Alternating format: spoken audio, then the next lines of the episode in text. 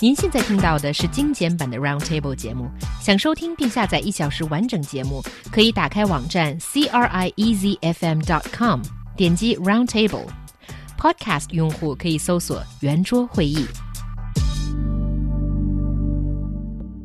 The graduation season is coming again, and it's time to be nostalgic and sentimental again. Now, People's Daily have recently published a ranking of what people regret the most about their college life, which quickly becomes a hot topic on Weibo. 人民日报发布了大学最遗憾十六件事排行榜，没有早做职业规划，没有转离不喜欢的专业和没有谈恋爱都榜上有名。你中枪了吗？So, do you think the ranking reflect what graduates are really thinking, are really regretting about? I think this ranking reflects what the parents and the teachers are really thinking and has nothing to do with the graduates at all.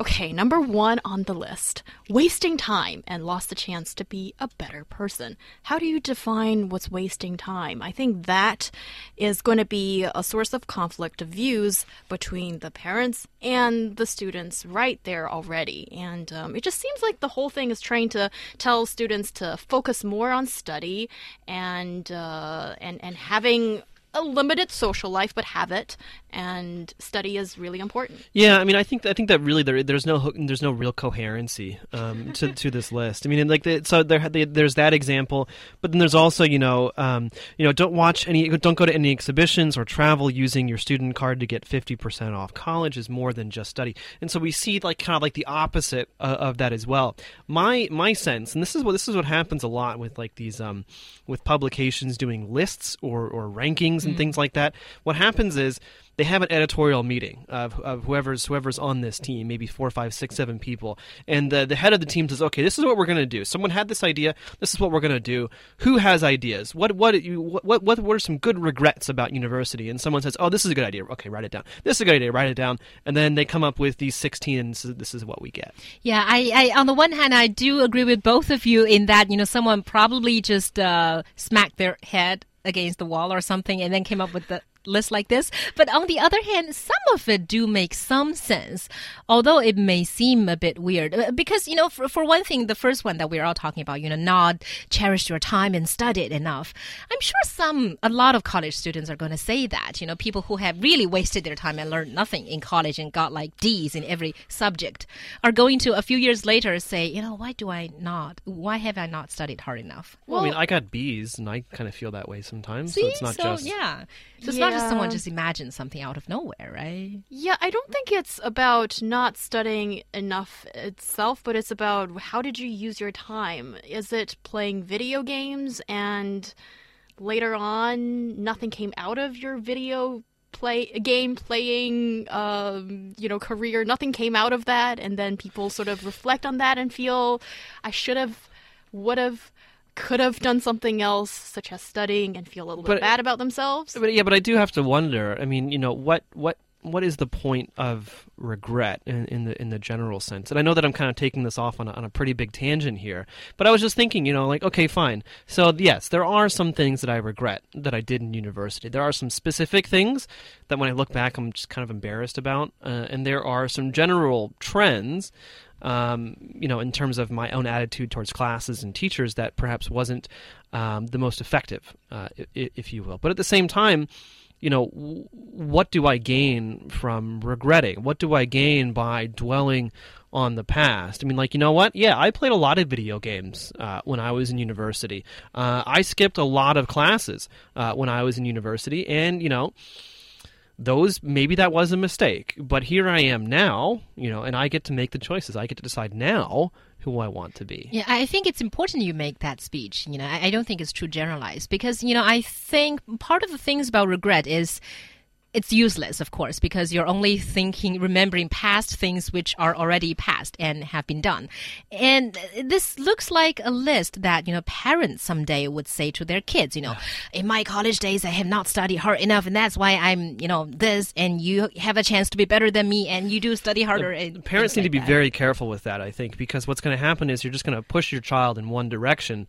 Um, and, you know, the thing is, your kids are pretty much going to turn out like you. Um, 90, 80 to 90% of their personality, I mean, like fun, like fundamental personality prop good things and bad things.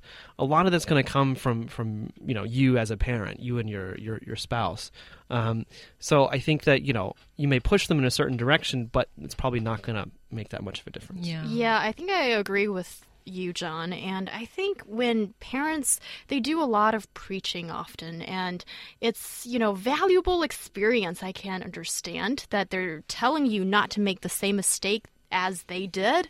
But when it comes to growing up, without tripping over multiple times on your own, I don't think you can really learn that lesson or really uh, comprehend what your parents are saying to you. So parents can sort of save that energy. I and also, think. also, I think as a child, I mean, because I've I've had um, many lectures uh, from my parents, um, and as and as a kid, you know, who has a pretty good relationship with your parents, and they're lecturing on you on something, you know, you kind of be, you kind of want to please them. You're like, okay, well, you know, they're probably right. Um, but then I think at the same time, you know, y- you have to remember that if if as as a, again as a child, if your parent is pushing you in a certain direction, it's more than likely because they feel like they've made a mistake in, in that area.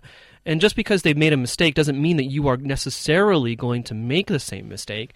And also, it doesn't necessarily mean um, that you're that, that that you shouldn't learn your own lessons. Uh, Exactly. and this is this, this is a point that I had to make with my parents um, many times, in, in fact, uh, but in particular about smoking. 'cause my, my mom, she's a lifetime smoker, and always like really disappointed that I started smoking, and so on and so on. And I was like, "Look, mom, you're right. Uh, I know that it's bad for me, but I don't really feel like quitting right now. And you know what? Honestly, I need to make my own mistakes." So. Mm. Yeah, I do think one of the good things about college is that it's a period of time when you're allowed to make mistakes and you take minimal responsibility basically for the mistakes you make. Because if you, unless it's, you know, breaking the law, that's another thing. But, you know, if you don't study hard, if you party too much, if you make too many girlfriends or make non-girlfriends, you know, they're not going to have like a life-threatening consequence on you. But Unless after, unless the yeah. girlfriends are crazy. Yeah, yeah, that's another thing. If you make, you know, too many girlfriends at one time, that's going to be problematic. So, but if you enter the workforce, I mean, you're allowed less mistakes because your boss may scold you, you may be fired, and there might be, you know, you might be poor, you might end up in the streets and things like that. But college is a time when you're given the freedom to make mistakes. I think it's the last period of time when you can still um, sort of enjoy the privilege of being a youngster. And then once you graduate, and then you officially become a grown up, and then responsibilities and restrictions, I think they just. Gra- They they just fall on your shoulders. N- no way to escape from it. Yeah, I don't know. I mean, am, am- am I officially an adult? I'm, I'm not so sure. Really, Yeah. father really, of two. John? Yeah. I don't know. so, Okay, now that actually makes me feel very bad because there are numerous occasions when John, who's saying that he doesn't even feel like an adult right now, scolds me as being childish and stuff. Oh. So what So does that put me? Right. So if John's too young, too naive, or too simple, what does that put her? well, no, I, I, I just, I just wonder, you know, if our definitions of adulthood and, and childhood, if if they aren't too a bit too rigid. Um, I mean, like, what is what do you mean by adulthood, and, and, and what do we mean by childhood? Um, I think everyone should, you know, be a child at heart. Um, you know, you should cultivate your innocence, um, perhaps in a certain way. Um, you know, and keep having fun, no matter how old you are. Yeah, we're getting philosophical here. Yeah. yeah. But, you know, coming back to this ranking, which we have slammed enough about, let's talk a little bit about the regrets in college. Maybe not according to the list, but do you guys have any sort of biggest regrets in college? John, you go first.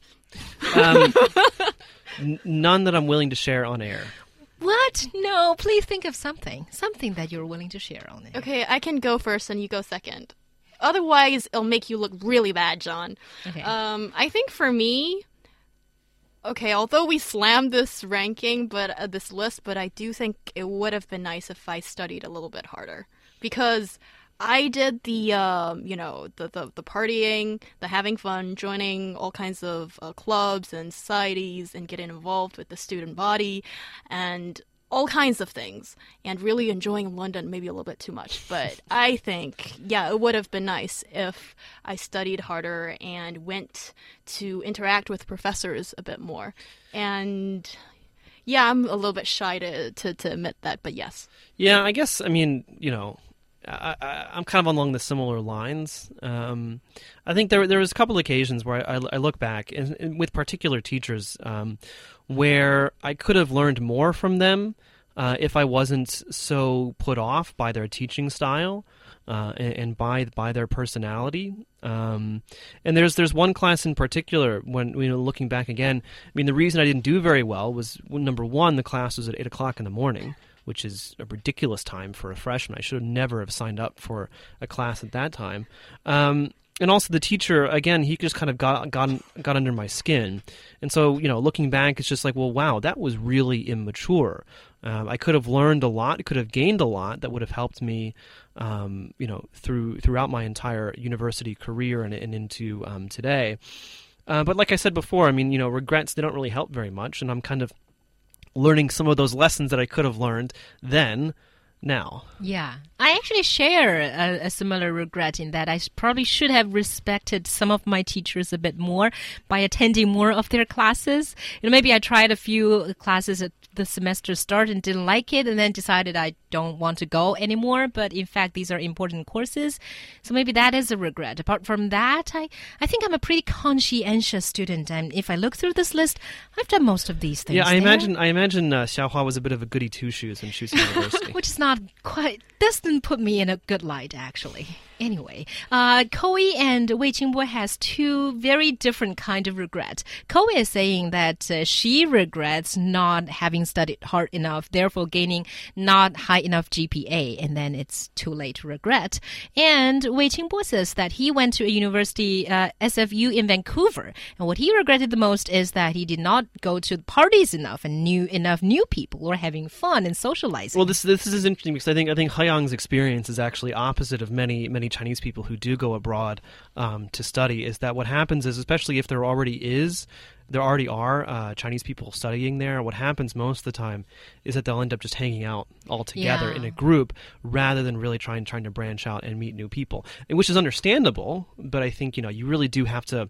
I think especially as as a foreign student in general, you really do have to just work you know a little bit harder in terms of your social life because you're in a different country and a different culture. Exactly. So no regret there, Wei Qingbo. You know, you, you still get chances. You have us. You know, talk to us. Yeah. And Koei is trying to comfort He Yang by saying, ah, don't be sad. You know, you're okay. You're already doing great. oh, like thank that. you, Koei. Yeah. You're so sweet. And I, I think, yeah, I would still like to sort of like giving people advice if you're still so lucky, so young in college. I think really make that balance. Like studying is important, but don't forget to go out a little bit as well. I think, you know, don't miss out on either fronts. Don't just do one thing because otherwise I'm sure you will regret. Yeah, that's true. And I want to read out this message from Ai Misu, which is a comment on the anti-smoking story first, but I kind of like her point. I think it's her. Uh, he, she thinks that sometimes sign languages can be powerful or more powerful than words. For example, imagine the situation in, uh, uh, for example, in, in, a waiting area in the airport. For example, one person is smoking, the other person obviously, the other people all don't like it, but none of them spoke up. Only one person spoke up trying to use the sign. Probably no use. But what if one person spoke up, but the rest of them all made some sort of sign language covering their nose or saying no or saying stop, then that's a very powerful collective it, sign language. It can it can be powerful, but but my concern, my objection to this idea is that this type of thing only happens in movies. um, it, because no, well, it's true, it's true. I mean, like, I mean, and so what I'm what I'm getting at here is is a is a is a known psychological concept called diffused responsibility.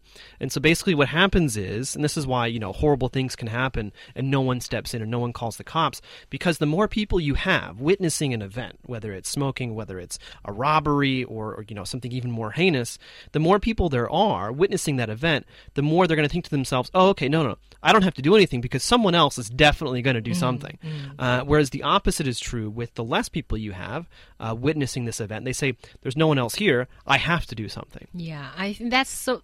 Hence the onlooker attitude in a right. lot of these situations. Exactly. Yeah.